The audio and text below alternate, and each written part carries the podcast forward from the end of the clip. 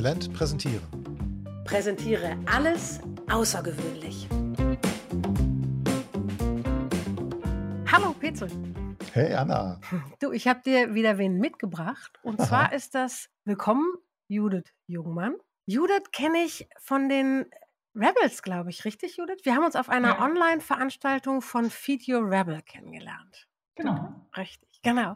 Und ähm, das Spannende fand ich sofort, dass ich dachte, okay, da ist ganz viel Wissen über Human Resources natürlich, aber vor allem auch über Veränderungsprozesse und wie man die kommuniziert. Das war, das war ein Thema, Umgang mit Ängsten und Widerständen und so, das war das Thema, soweit ich mich erinnere. Und dann habe ich mir ein bisschen angeguckt, was du machst. Und das nutze ich jetzt mal, um dich vorzustellen, was ich mir da rausgesucht habe. Und wenn ich irgendwas falsch verstanden habe oder nicht richtig zusammengefasst habe, dann sagst du es einfach am besten. Also du hast vor 16 Jahren mit ein paar mehr, ein bisschen mehr vielleicht bei Danone als äh, Director Human Resources angefangen und hast bei Danone dann unter anderem irgendwann für verschiedene Regionen warst du zuständig. Also hast interkulturell gearbeitet. Stimmt das? Ja, genau, richtig. Also ich habe natürlich noch viel früher angefangen. ich bin hier schon ein Veteran im Thema People. Ich habe ursprünglich bei Siemens angefangen, sieben Jahre vorher. Also habe schon über ja, 22 Jahre ah, Erfahrung okay. jetzt, genau. Das, ich habe mir schon gedacht, euch, davor war nichts. Dann, davor habe ich jetzt auf die Schnelle nichts gefunden. Von Danone bist du dann zu Scout24, also von Nahrungsmittel, ich glaube ganz viel Babynahrung auch, wenn ich es richtig erinnere, zu einem der wichtigsten deutschen Digitalplattformenanbieter. Das ist eine ganz andere Baustelle. Und dann bist du heute bei der Backers Group. Und die musste ich ja ehrlich gesagt richtig recherchieren. War aber schon in unserem Gespräch im allerersten Kennenlernen, bin ich schon darüber gestolpert. Das Spannende an dem Unternehmen ist, die machen, ihr macht Lacke, und zwar mhm. Industrielacke und habe den Anspruch, das umweltverträglich zu machen. Und alleine das passt in meinem Kopf nicht zusammen. und lässt ziemlich, also macht offensichtlich Ne, das, da gibt es viel zu kommunizieren, vermute ich, intern wie extern. Und da werden die nicht angefangen haben mit. Also die Backers ja. Group wird nicht nachhaltig, von Anfang an nachhaltig gewesen sein.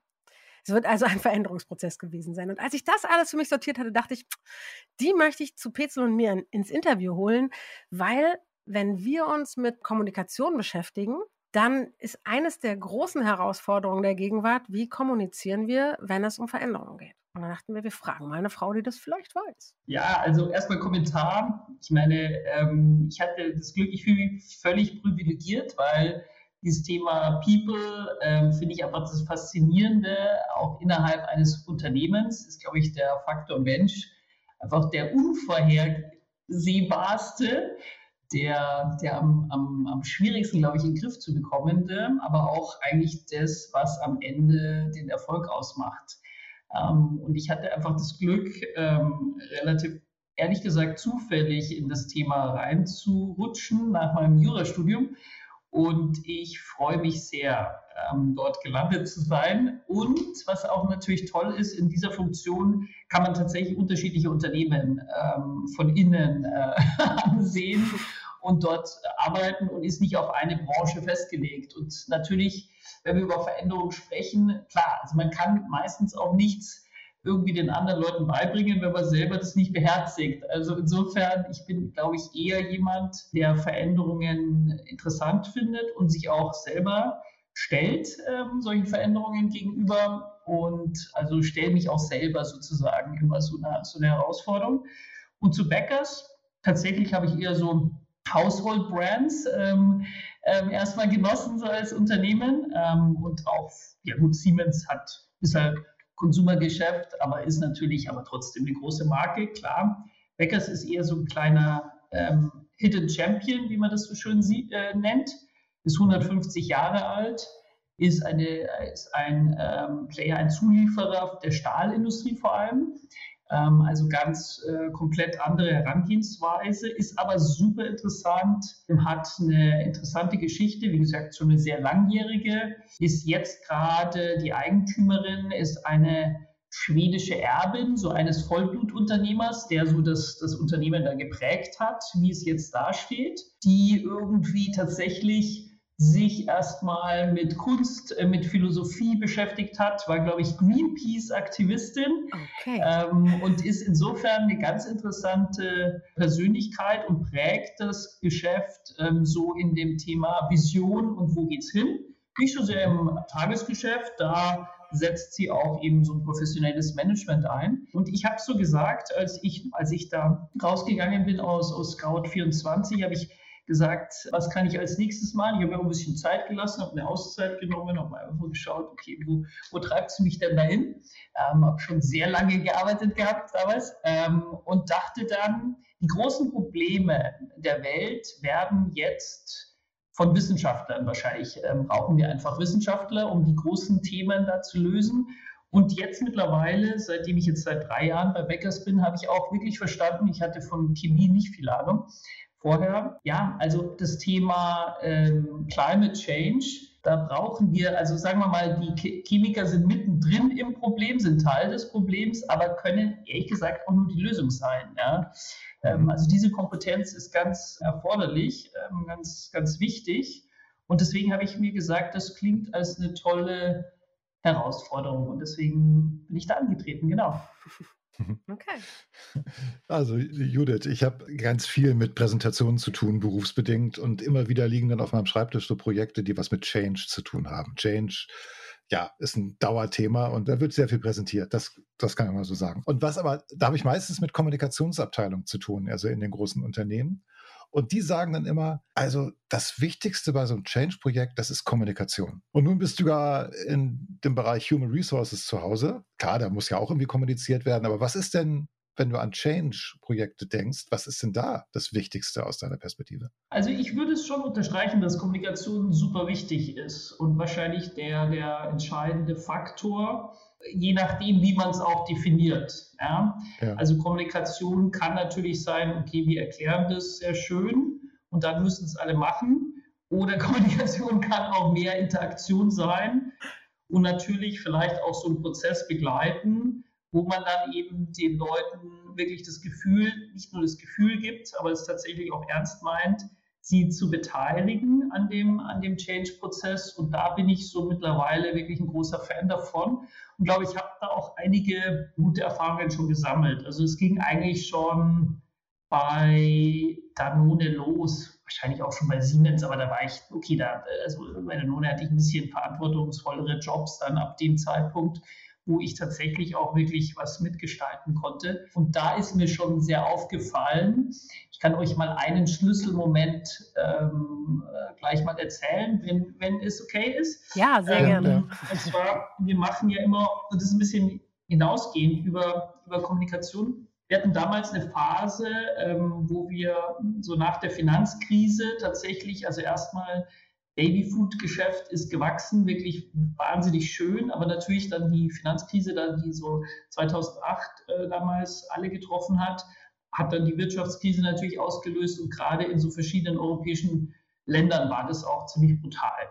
Und da mussten wir schauen, dass wir tatsächlich, also waren wir einfach mit weniger Wachstum konfrontiert und mussten dann schauen, ist die Organisation noch so ähm, richtig, wie sie so steht und haben uns dann dafür entschieden, verschiedene Länder, so Landesgesellschaften zusammenzufassen und tatsächlich oben Management-Teams zu verkleinern. Also ein bisschen anders als oft irgendwie bei der Restrukturierung vorgegeben wird zu schauen, wirklich, wo macht es Sinn, wo können wir ein bisschen auch ähm, Kosten sparen. Ähm, genau, und das haben wir uns vorgenommen. Und dann stand kurz, kurze Zeit später eine große Engagement- Survey an, weltweit. Und wir waren da mitten in dem, in dem Restrukturieren kurz vorher. Ja. Mhm. Und es ist ja normalerweise keine Phase, wo alle wahnsinnig happy sind. Ähm, und da gab es auch wirklich Bedenken, sollen wir dieses Survey zu dem Zeitpunkt machen,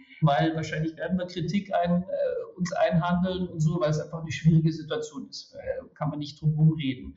Und wir haben aber dann wirklich klar gesagt, nee, nee, wir machen die auf jeden Fall weil wir müssen schon den Leuten auch, also es geht ja viel um, um, Glaubwürdigkeit, wir wollen uns da nicht selber in die Tasche lügen, so wir suchen jetzt den glücklichsten Moment aus, wann wir das durchführen, sondern wir haben gesagt, nee, wir setzen genau das Zeichen erstmal, wir bleiben bei dem schon lange vorgegebenen Zeitraum. Und dann haben wir die gemacht. Und das Interessante war für mich, wir hatten verschiedene so Länderclusters, haben wir die genannt, die wir eben zusammengefasst haben, wo wir dann tatsächlich teilweise die, also die obersten, was weiß ich, Managements da dieser, dieser Ländergesellschaften deshalb so zusammengefasst haben. Also es gab schon paar Leute, die auch ihren Job da verloren haben. Mhm. Und wir haben dann aber gesehen, und das war für mich deswegen ein Schlüsselmoment, dass wir in einem der Ländercluster bessere Ergebnisse hatten als zwei Jahre zuvor ähm, wo eigentlich alles wunderbar lief und ähm, keine Wirtschaftskrise noch am, am, Horizont war und so weiter. Und dann habe ich genauer hingeschaut und das waren also, wie gesagt, innerhalb von verschiedenen Clustern und dann habe ich natürlich, und das ist, glaube ich, das auch, was man einfach machen sollte immer,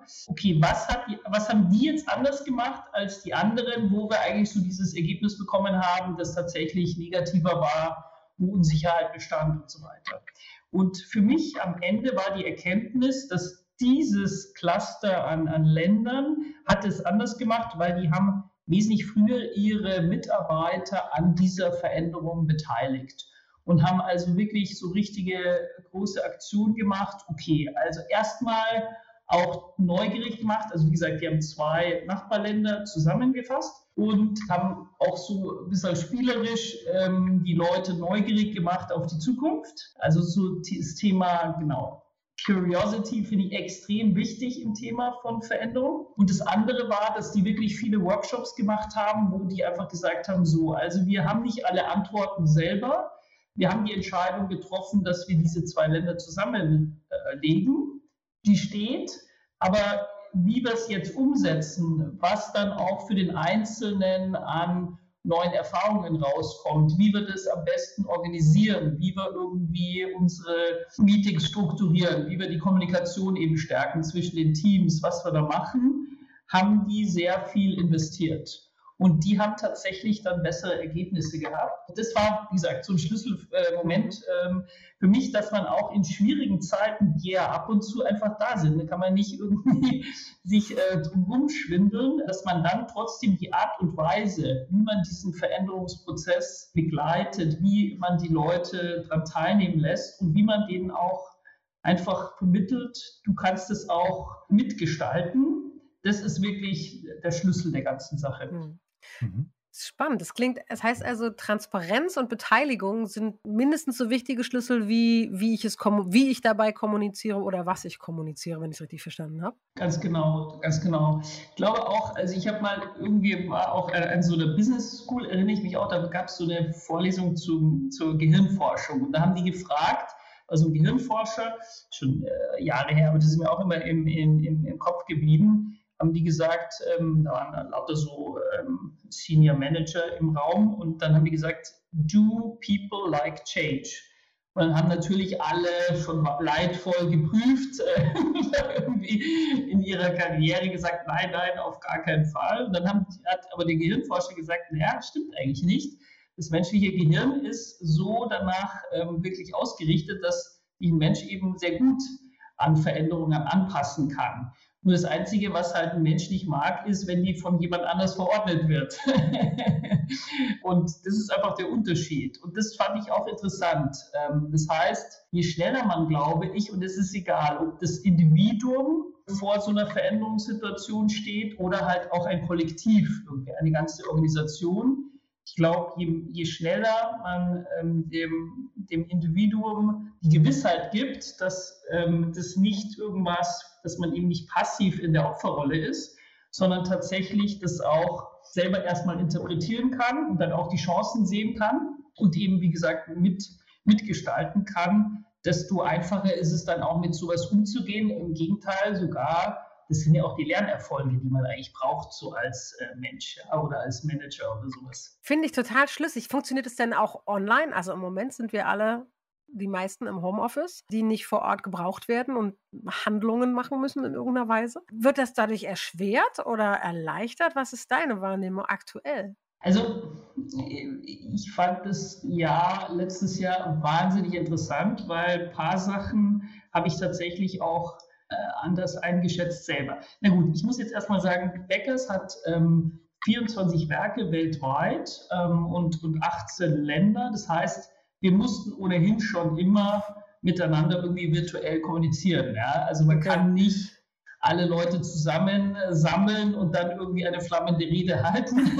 das hat sowieso äh, nie, ähm, also das ist so aufwendig, äh, das kann man gar nicht leisten. Deswegen habe ich zum Beispiel schon immer mit meiner HR Community zum Beispiel hatte ich schon immer monatliche virtuelle Calls, ja, um einfach den, den Kommunikationsaustausch da zu gewährleisten.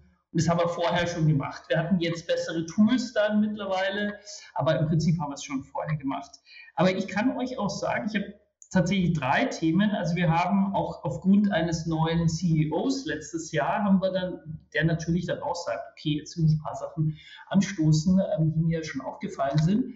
Ähm, also wir haben drei Themen, würde ich sagen, schon irgendwie genutzt, auch die Zeit und das tatsächlich vor allem virtuell da irgendwie begleitet. Das eine war, da, damit habe ich eigentlich angefangen, ähm, letzten Sommer ähm, Einführung einer regelmäßigen Feedback-Kultur, also so quartalsweise kleine, kurze Feedback-Gespräche für jeden, also für jeden. Ich rede nicht nur von Managern, sondern ich rede auch von dem Mitarbeiter da an der Linie im, im Werk.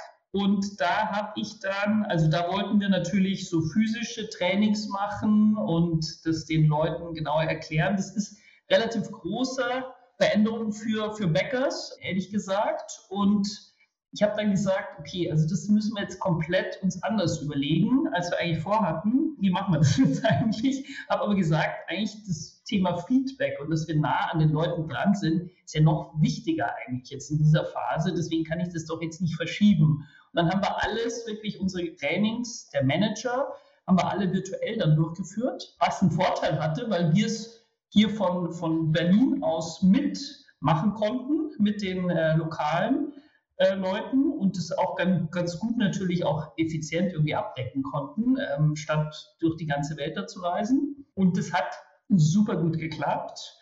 Und wir haben eine Wahnsinnsausbeute. Wir haben, ich glaube, 96 Prozent der Mitarbeiter haben letztes Jahr schon ein, so ein Check-in-Conversation gehabt und wirklich von allen. Also das ist so mein Stolz. Ähm, nicht nur die Manager, weil das ist natürlich einfacher, sondern wirklich auch alle Leute, alle Blue Colors auch zu erreichen.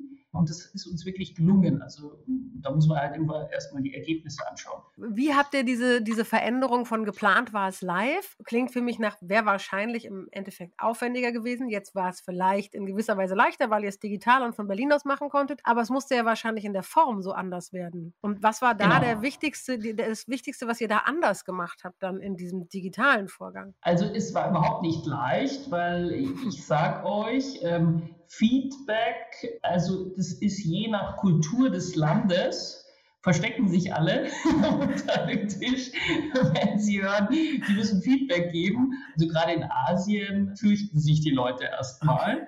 In den USA ist es wieder anders. Da sind die das gewöhnt und machen das wahrscheinlich auch schon länger oder sowas. In Europa würde ich auch sagen, ich weiß nicht, wie es ihr erlebt, also wenn, wenn man sagt, so, ich muss dir jetzt mal Feedback geben. Also ich weiß, dass ein Anglo-Saxon, wenn der mir das sagt, dann wird es was Positives. Wenn ein Deutscher zu mir sagt, muss dir mal Feedback geben. dann muss ich mir meine Ritterrüstung anziehen, weil dann wird es erstmal äh, irgendwie, ähm, ja, dann muss ich, also dann, dann wird es eher was Negatives. Insofern war es überhaupt nicht leicht. Was aber tatsächlich einfacher wurde, und deswegen müssen wir uns tatsächlich da komplett ähm, anders aufstellen, die Trainings, die mussten kürzer, prägnanter sein und dann halt eine ein erster Input und dann nochmal so ein QA oder sowas. Also wir haben das in kleineren Häppchen aufgeteilt. Mhm. Und das war wirklich mein Learning. Und das hat sicherlich auch dann wieder mit Kommunikation was zu tun. Wir haben bei den Trainings früher die Leute immer die perfekt machen in einem Ablauf. Ja? Also Obst, also insgesamt, wenn man die Leadership-Trainings anschaut, die sind ja immer so konzipiert, du wirst irgendwo hingeschickt, entweder zu so einer tollen Business School oder du hast irgendwie ein schickes Hotel, wo du dich dann da irgendwie zurückziehst und dann kommst du da als perfekter Leader raus nach ein paar Tagen. Hat ja vorher auch schon nicht so richtig geklappt, ehrlich gesagt.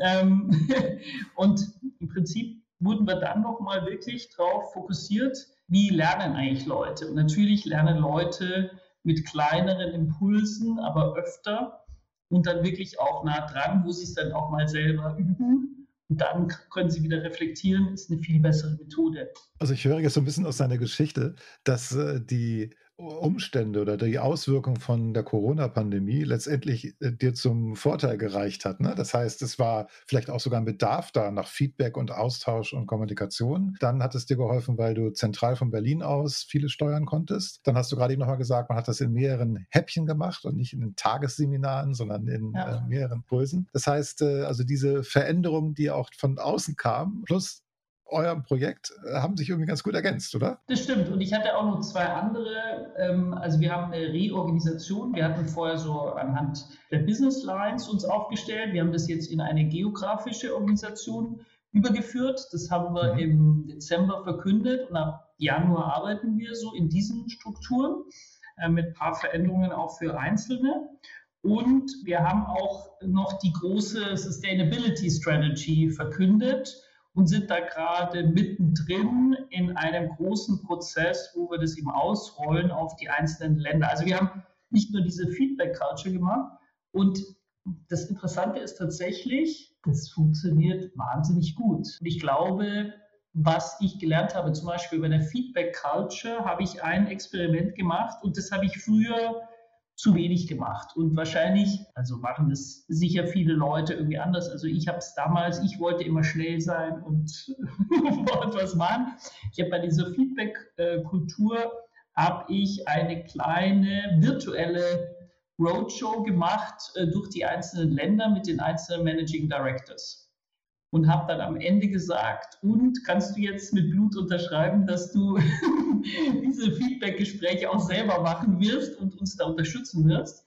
Und dann habe ich auch ein persönliches Commitment. Also wirklich so, ich, ich mache das auch immer, versuche es ein bisschen humorvoll zu machen. Und das funktioniert eigentlich äh, gut und habe wirklich nochmal mir die Zeit genommen, das persönlich zu erklären, zusammen mit meinem Global Talent Director und, und haben dann auch nochmal die HR Community geschult in den Ländern. Also wir haben uns da wirklich sehr viel Mühe gegeben und nochmal wirklich geschaut, was kann man, also was muss man vorbereiten, damit die Leute sich wirklich gut informiert fühlen, das auch verstehen, so das Warum, warum, warum wir es eigentlich machen.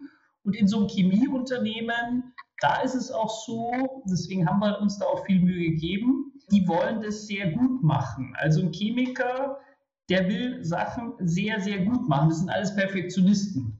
Ja, das sind nicht wie in der Konsumgüterindustrie. Da hätte ich es anders gemacht. Ja, da hätte ich denen wahrscheinlich nur die Tools gegeben und die wären dann gleich losgelaufen, hätten es verstanden. Da hätte ich wahrscheinlich eher nur dieses Why da irgendwie groß machen müssen. Ja, und da irgendwie, weiß ich auch nicht, vielleicht noch eine Competition machen müssen oder sowas. Wer ist der Schnellste oder irgendwie sowas. Ja. also, ich glaube, es ist auch wichtig, und da war ich dann schon so lange genug in dem Unternehmen, um auch so ein bisschen rauszuspüren, wie ähm, fühlen die Leute sich dann wohl? Also womit wecke ich ihre Neugierde? Wo fühlen sie sich aber auch irgendwie so sicher? Ja? Ähm, und wie gesagt, in so einer Organisation mit vielen Ingenieuren, mit vielen Chemikern, die wirklich deren Stolz ist, dass wir einfach die Dinge sehr, sehr gut machen. Mhm. Da müssen wir dann die Leute einfach sehr gut informieren drüber, wie sie das gut machen und einfach auch mit den üben und so. Ja? Also da hätte ich sicher in einer anderen ähm, äh, Umgebung das anders gemacht. Und wie ist es, also für mich klingt das nach, du hast, ihr habt, du hast, ihr habt, weiß ich nicht, euch vorab echt wirklich genau überlegt, was ist jetzt ein sinnvoller, auch strategisch sinnvoller Schritt, um was genau zu erreichen. Ja. Was mich zu der Frage bringt, wie aufwendig ist so eine strategische Vorbereitung damit sie erfolgreich sein kann in deinen Augen? Also das habe ich damals bei Scout äh, gelernt. Ähm, also wichtig ist, glaube ich, eher jetzt mittlerweile, also ich arbeite jetzt immer nur mit so Prototypen sozusagen. Ja? Also ich versuche lieber nicht alles, also ich versuche so mal zu überlegen, was glaube ich, was ist wichtig. Und dann testen wir das Ah. Und dann, ähm, dann iterieren wir wieder und machen es besser. Also die genau. Strategie entsteht beim Machen sozusagen. Es gibt eine Grundausrichtung ja, und dann genau. eher ein immer wieder überprüfen, sind wir richtig unterwegs und ja, äh, ist stimmt die Ausrichtung. Und gibt es da so Faktoren, bei denen du weißt, ah, wenn das passiert, dann, dann müssen wir auf jeden Fall nachsteuern? Klar, genau. Also wenn du jetzt Strategie, würde ich schon sagen, die Kommunikationsstrategie. Also was wir machen wollen, das, das muss schon klar sein. Ja, also bei der Reorganisation wussten wir, wie soll das Ding aussehen. Mhm. Ja, also das müssen wir schon durchdenken. Mhm. Ja. Oder auch diese Feedback-Kultur. Ich brauche auch klare Argumente, wieso ich regelmäßiges Feedback so wichtig finde. Ja? Also da kann ich, das muss durchdacht sein und das muss klar sein. Aber genau, aber dann, wie wir es umsetzen, wie wir es ausrollen und natürlich auch, wie wir es dann im Einzelnen oder im Detail adaptieren. Ja? Da müssen wir offen sein. Okay. Und da glaube ich eben, wenn wir da zu sehr drüber nachdenken, das ist so mein, mein bestes Argument eigentlich, ähm, auch wenn wir immer, wenn wir was, ich habe in den drei Jahren hier extrem viel Neues einfach festgelegt an, an Prozessen und an, an, an so Werkzeugen in HR, aber da war noch nicht so viel da. Wenn wir zu perfekt das Ganze machen, dann sind wir so verliebt in unser eigenes Produkt, dass dann, wenn irgendjemand das kritisiert, das ist dann so, dein eigenes Baby wird irgendwie angegriffen und dann bist du eher in der Verteidigungshaltung. Mhm. Ich wurde da in Scout sehr genau, da hatte ich einfach keine Zeit, weil da war mit Private Equity, da ging es zur Sache, da mussten wir so viel in kurzer Zeit schaffen, dass ich dann einfach gesagt habe, okay, also weg mit dem Perfektionismus, aber es muss zusammenpassen. Ja? Also das ist mir viel wichtiger. Es muss insgesamt, wenn du das machst, du kannst es nicht und das wäre für mich auch wieder das Thema Back to ähm, Veränderung. Ja, es ist vor allem Kommunikation, aber es ist natürlich auch, wenn du total conflicting messages und da geht es nicht nur um Kommunikation, da geht es auch, was du machst. Mhm. Right? Mhm. Also wenn du da dauernd inkonsistent dich verhältst oder Entscheidungen triffst oder irgendwas noch nicht veränderst, obwohl es wirklich dagegen spricht, dann glaube ich, kannst du auch schnell wieder den Leuten das Signal geben, okay, also nicht so ernst. nicht so ernst, weil ja. irgendwie meinen es wir doch nicht so richtig ja. so. Ja. Hat jetzt für mich so auch das Gefühl gegeben, dieses Thema Change-Kurve und sich daran orientieren, ist das noch was, was für dich relevant ist oder eher Schnee von gestern? Das finde ich ähm, äh, cool, da habe ich auch irgendwann mal so in einem Vortrag nochmal gesagt, diese Change-Kurve, die finde ich völlig, also natürlich muss man die kennen oder sowas, so als Grundwissen, aber ich finde die im Unternehmenskontext gefährlich, wenn wir die verwenden. Das ist ja die Kurve nach einem Trauerfall. Daher kommt es ja. So. So, was, was, wir wollen aber keinen Trauerfall. Das ist jetzt wieder so dieses, ich bin Opfer, weil irgendwas ist passiert und ich hab da, ich muss damit klarkommen weil ich kann ja nicht beeinflussen. Und das ist, glaube ich, einfach der Unterschied zu Business und Change im Business. Ja? Okay. Also wenn, wenn die Leute das Gefühl haben, ich bin jetzt Opfer der Umstände, was eben jetzt an Veränderungen hier so durch, was weiß ich, ähm, gesetzt wird oder das Management entscheidet oder sowas und ich bin da das arme Opfer, das ist genau der falsche Spirit. Ich glaube, wir müssen genau das Gegenteil erzeugen. Und deswegen bin ich wirklich kein, äh, überhaupt nicht äh, kein Fan von diesen Change Curves. Ich habe es mal irgendwo auch in dem Multinational gesehen, wo eine Landesgesellschaft das immer rausgezogen hat. Das war nicht von mir damals, wo sie jetzt gerade sind in der Kurve und so. Aber ehrlich gesagt, die sind da nicht mehr rausgekommen aus der Kurve, weil sie es so interessant fanden, ähm, jetzt eher so zu überlegen, wo, wo sind wir denn? Sind, ähm, anstatt zu überlegen, okay, was wollen wir eigentlich wirklich erreichen? Ah. Weil am Ende muss ich auch immer sagen, was ist der Erfolgsfaktor von Veränderung? Dass wir bessere Ergebnisse haben. Ja, sorry, also dass, dass unsere finanziellen Ergebnisse gut sind am Ende. Ja. Mhm. Und halt auch andere Ergebnisse, jetzt nicht nur finanzielle, sondern eben auch Planet und People. Aber es geht um Resultate. Es geht nicht um, wir ahmen jetzt eine Veränderung nach, weil das gerade irgendwie der letzte Fashion-Trend ist oder sowas. Ja. Ja.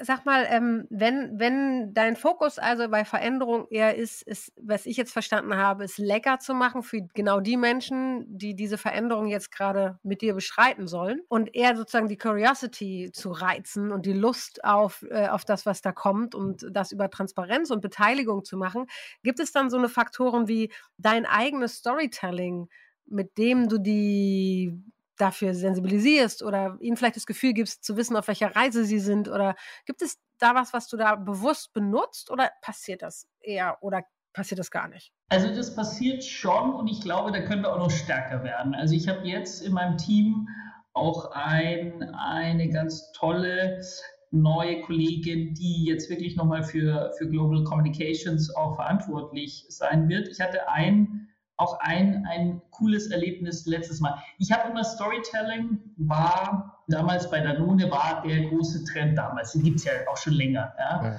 Und dann war ich fast schon so ein bisschen, es war mir schon fast zu viel. Ja? Oder auch wenn man TED Talk jetzt anschaut, jeder sagt, ich war kurz vorm Abgrund und äh, ich habe es gerade noch hinbekommen und so weiter. Und, und das war dann schon fast so ein bisschen überstrapaziert. Deswegen war ich so ein bisschen ähm, habe ich irgendwie so gesagt, hm, das muss man schon dosiert einsetzen.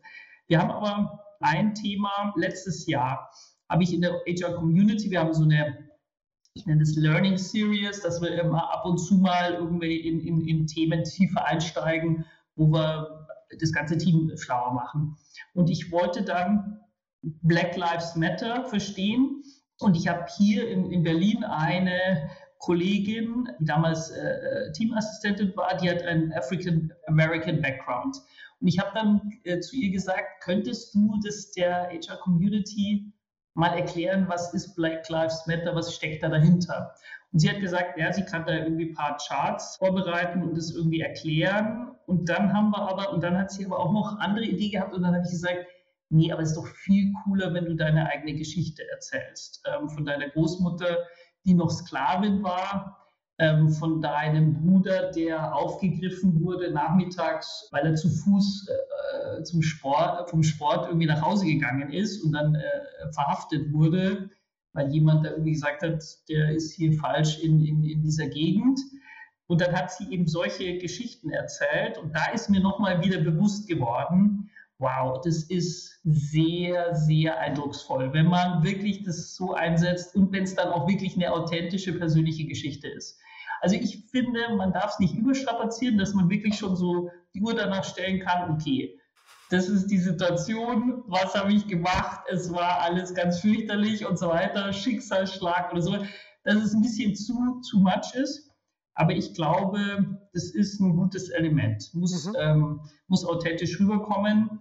Habe ich zurzeit Glück, weil der CEO, das ist auch einfach ein guter Typ, den man auch, mh, hm, das ist so ein Südfranzose, der hat einfach sein Temperament und aber auch so ein so eine Liebe zu Leuten und so, dem nimmt man das sehr gut ab. Bringt mich zu so einer anderen Nachhakfrage dazu, nämlich braucht es persönliche Fähigkeiten, um so ein System, so ein Unternehmen in einer Veränderung zu führen? Gibt es Skills, die man als Mensch hat oder nicht hat oder die man vielleicht sogar erlernen könnte, die einen befähigen, da in einer vorauszugehen? Und das vielleicht erfolgreich? Also ich, ich habe da noch nicht so richtig reflektiert. Ich probiere mal darüber nachzudenken, während ich rede. Also für mich ist Leadership ist so die einzige und ich glaube, es ist so ähnlich. Also ich glaube, sehr viel ist lernbar. Also auch die besten Präsentatoren, ich weiß nicht, Peter, ob du da ähm, ähm, übereinstimmst. Ich, ich habe die ähm, Leute gesehen, die wirklich super gut sind. Das sind aber auch die, die das wirklich ernst meinen. Ja, also da ist kein Meister vom Himmel gefallen.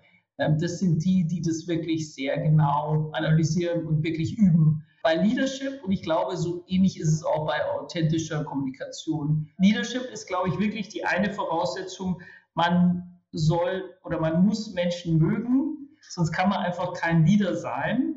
Alles andere, glaube ich, ist erlernbar. Ja, und ich glaube auch nicht daran, dass irgendjemand eine natürliche was weiß ich, da, ähm, da irgendwie natürlicher ist als der andere. Alle müssen üben, alle müssen reflektieren und vor allem sich den Spiegel halt ähm, dann ab und zu vorhalten ähm, und da auch dann ja schon die, die, den Mut haben, sich da auch mal mit paar blinden Flecken da so äh konfrontieren zu lassen. ähm, und das, glaube ich, ist lernbar. Und ich, ich habe auch genug oft gesehen, dass die Leute, die sehr extravertiert sind und wirklich auch so eine Bühnenpräsenz haben, aber nicht unbedingt die stärksten sind, die die Leute dann wirklich beeindrucken. Also das würde ich überhaupt nicht unterstreichen. Ähm, ich glaube, also ja, also man muss sich dem stellen. Ich glaube auch, man muss das trainieren und ich glaube auch, man sollte sich dann auch, also wenn, wenn man es ungern macht, dann muss man sich halt einfach ergänzen mit Leuten, die das dann auch gerne machen, ja. Und einfach offen sein, ähm, das dann auch auf verschiedene Arten zu machen. Also ich habe früher auch teilweise dann gesagt, wenn ich gemerkt habe, jemand ist einfach ungern da alleine auf der Bühne, dann habe ich so ein Zweiergespräch draus gemacht, ja, mhm. und habe so eine Art so ein Interview gemacht mhm. oder sowas, ja. Und also da kann man ja auch ein bisschen beobachten, wo sich jemand wohler fühlt, in welcher Situation. Mhm. Ich habe auch, ich weiß, ich habe immer für, also ich habe auch immer wahnsinnig viel geübt, ja, und also ich bin da ich glaube, ich habe jetzt schon mittlerweile genug Übung, aber ich habe auch immer dann gesehen, dass Kollegen es einfach keinen Spaß hatten, da irgendwie ähm, in, in dem Thema, ich stelle mich jetzt dahin und erzähle was. Und das ist natürlich schlimm, weil dann hat die, die arme Zuhörerschaft auch irgendwie wenig Spaß, weil man immer es merkt halt so, dass der, dass der Mensch eher mit sich selber kämpft, aber nicht so sehr die, die Verbindung mit dem Publikum halt sucht. Ja. Und deswegen glaube ich, ist das einfach wichtig, da irgendwelche Techniken zu entwickeln, wo man halt bei sich selber bleiben kann, aber auch irgendwie dann ja, einfach, dass man da in der Zeit trotzdem das irgendwie gerne macht. Das kommt dann auch rüber. Bringt mich zu so einer letzten Frage. Gibt es irgendeine besonderste Erfahrung, als wenn du vor Menschen gestanden hast und gesprochen hast? Entweder die besonders schlimm war, dich besonders mitgenommen hat, oder die besonders toll war und dich deswegen besonders mitgenommen hat? Also schwierig wird es immer, wenn man den Ton nicht trifft oder wenn man ein bisschen anders ist als die Zuhörerschaft. Dann wird es natürlich schwieriger. Ja, wenn man irgendwie das Gefühl, also ich bin eher so, mir macht am meisten Spaß die Interaktion. Und wenn ich dann das Gefühl habe, die sind sehr zurückhaltend, dann ist es für mich schwieriger. Also meistens klappt es. Und wenn ich da noch was ganz Konkretes beschreiben kann, das war wirklich bei Scout. Da bin ich reingekommen, so kurz nach dem Verkauf ähm, an, ähm, an die, ähm, also von Deutsche Telekom an die amerikanische Private Equity und mit Austausch dann des gesamten Leadership-Teams mit einem CEO, der kein Deutsch gesprochen hat, in eine ziemlich deutsche Organisation. Und ich kann euch sagen, das habe ich nie vergessen. Ich habe dann gesagt, wir müssen mit den Leuten reden und einfach denen erklären und uns zeigen und so, weil die sind jetzt ein bisschen fast traumatisiert und jetzt müssen wir einfach mit denen anfangen zu reden. Und ich sage euch, am Anfang habe ich physisch das Misstrauen der Leute gespürt, wenn ich vor denen stand. Und es waren mehrere hundert Leute und das konnte ich physisch, also so dieses, jetzt schauen wir mal und eher auch erstmal Misstrauen. Und ich habe dann gesagt, das ziehen wir jetzt durch, weil das wird schon. Aber das war wirklich herausfordernd. Und das würde ich aber nie missen wollen, weil das war so eine interessante Erfahrung. Und natürlich habe ich dann auch mit der Zeit gemerkt, wie kann man da irgendwas, langsam tut sich da was. Und das wird, und da musste ich, also das konnte ich nicht in einmal oder zweimal oder auch fünfmal, das musste man langsam aufbauen, das Vertrauen. Das heißt, du bist mehrfach wieder reingegangen in eine Situation, von der du wusstest, die fühlt sich richtig unangenehm an. Ich kann körperlich den Widerstand dieser anderen Menschen spüren. Wie hast du das hingekriegt? Also erstens mal bin ich so eine ober oberbayerische Frohnatur. ja, also ich glaube, ich glaube dann, ich, ich finde es einfach interessant und ich glaube einfach, dass man was Gutes draus machen kann.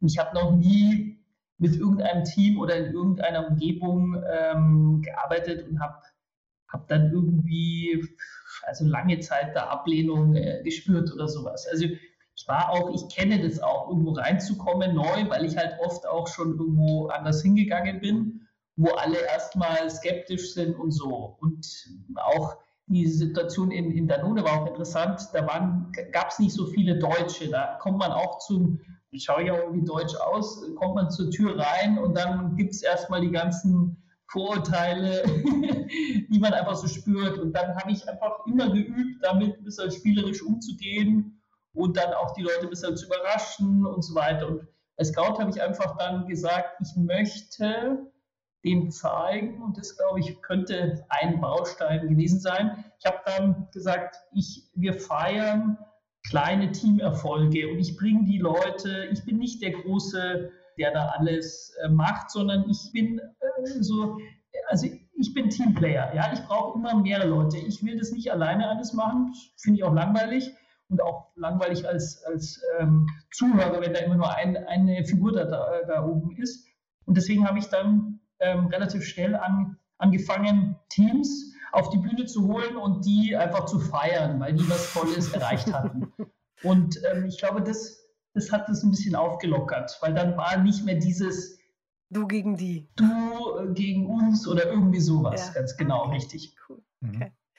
Ja, stark. Judith, ich danke dir, habe aber tatsächlich gerade entdeckt, wir haben noch so eine Cliffhanger-Frage. also eine übrig gebliebene. Die ist ein bisschen total hypothetisch. Also, wenn Petzel und ich uns vorgenommen hätten, im gesamten deutschsprachigen Raum eine Veränderung herzustellen, nämlich von im Moment machen viele Leute in Unternehmen, wenn sie in ein Meeting gehen oder in eine Präsentation, das, was sie sonst auch immer gemacht haben. Also im Zweifel holen sie ihre alte PowerPoint raus, passen die ein bisschen an, machen ihre alte Planung für das letzte Meeting, passen das ein bisschen an und ne, machen das dann irgendwie. In unserer Wahrnehmung nicht so optimal. Mhm. Ja, du hast jetzt ja auch schon ein bisschen beschrieben, wie du an so eine Sachen rangehst. Ich würde sagen, da würdest du uns wahrscheinlich zustimmen. Jetzt ist die Frage an dich, wenn wir das im ganzen deutschsprachigen Raum verändern wollen, wenn das unser ganz persönlicher Change-Prozess wäre, mhm. nicht gerade klein, und von deiner, mit deinem Wissen darüber, wie man sowas angeht und äh, Gäbe es da für dich in deiner Wahrnehmung ein wichtig, eine wichtigste Stellschraube oder etwas, das Wichtigste, auf das wir achten könnten, wenn wir weiter uns in die Richtung bewegen wollen? Einfach die kleinen Stories zu erzählen, wo sowas klappt. Also ich würde einfach konkrete Beispiele sammeln jetzt und einfach das zeigen und dann auch vor allem die Resultate zeigen und die eben nicht nur so, ich finde, was oft immer, also das ist besonders in der People-Funktion äh, verbreitet, also es geht nicht darum, das zu planen.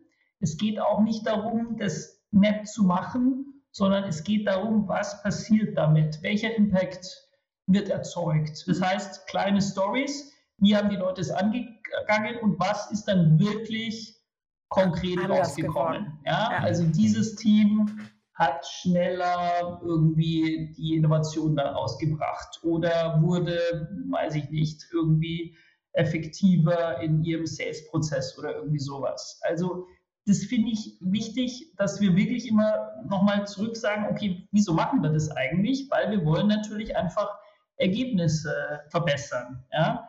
Und dieser Link, den muss, der, der muss immer, immer wieder dabei sein. Ja, immer wieder dabei sein, weil sonst hat man immer diese fluffy neuen Begriffe, ja, und das verpufft dann irgendwann und dann gibt es dann auch irgendwie mal den nächsten Trend wieder, weil man einfach sagt, okay, next, next, next, ja, aber eigentlich nie die Frage stellt, was kommt dabei raus. Und deswegen sind dann auch viele, da glaube ich, kommt dann auch so eine Change-Müdigkeit äh, raus, ja, man einfach sagt, ja, für was machen wir das eigentlich? Mhm. also, ähm, Hat ja nichts gebracht. Nichts richtig, verändert. ganz genau. Finde ich ein super Hinweis, Judith. Ich ja. danke dir. ja, ganz, ganz richtig gemacht mit euch. Ja, super, super. Herzlichen Dank. Vielen Dank, Judith. Unsere drei Learnings für dich. Erstens, menschliche Gehirne lieben Veränderung und hassen Fremdbestimmung. Zweitens, deshalb sind Transparenz in der Kommunikation und die aktive Beteiligung so wichtig. Drittens, mutig sein und den Change-Prozess iterativ gestalten, also Schritt für Schritt lernend, statt am Reißbrett konstruiert. Liebe Zuhörerinnen, lieber Zuhörer, liebe Zuhörenden. genau. Wir hören uns wieder in zwei Wochen.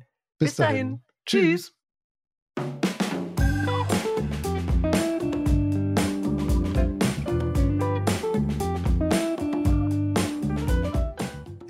Bist ja immer noch da. Das ist ja schön. Vermutlich Willst auch du einen Unterschied machen mit deinen Präsentationen und Vorträgen? Denn für gewöhnlich können unsere Hörerinnen und Hörer ja kommunizieren, präsentieren. Und PowerPoint könnt ihr auch. Wenn du lieber außergewöhnlich sein möchtest, dann haben wir da was für dich. Schau doch mal auf unserer Webseite vorbei. Dort findest du Angebote, mit denen deine Präsentationen nicht mehr nur gut, sondern exzellent werden. Du kannst uns da kaufen. Bis gleich.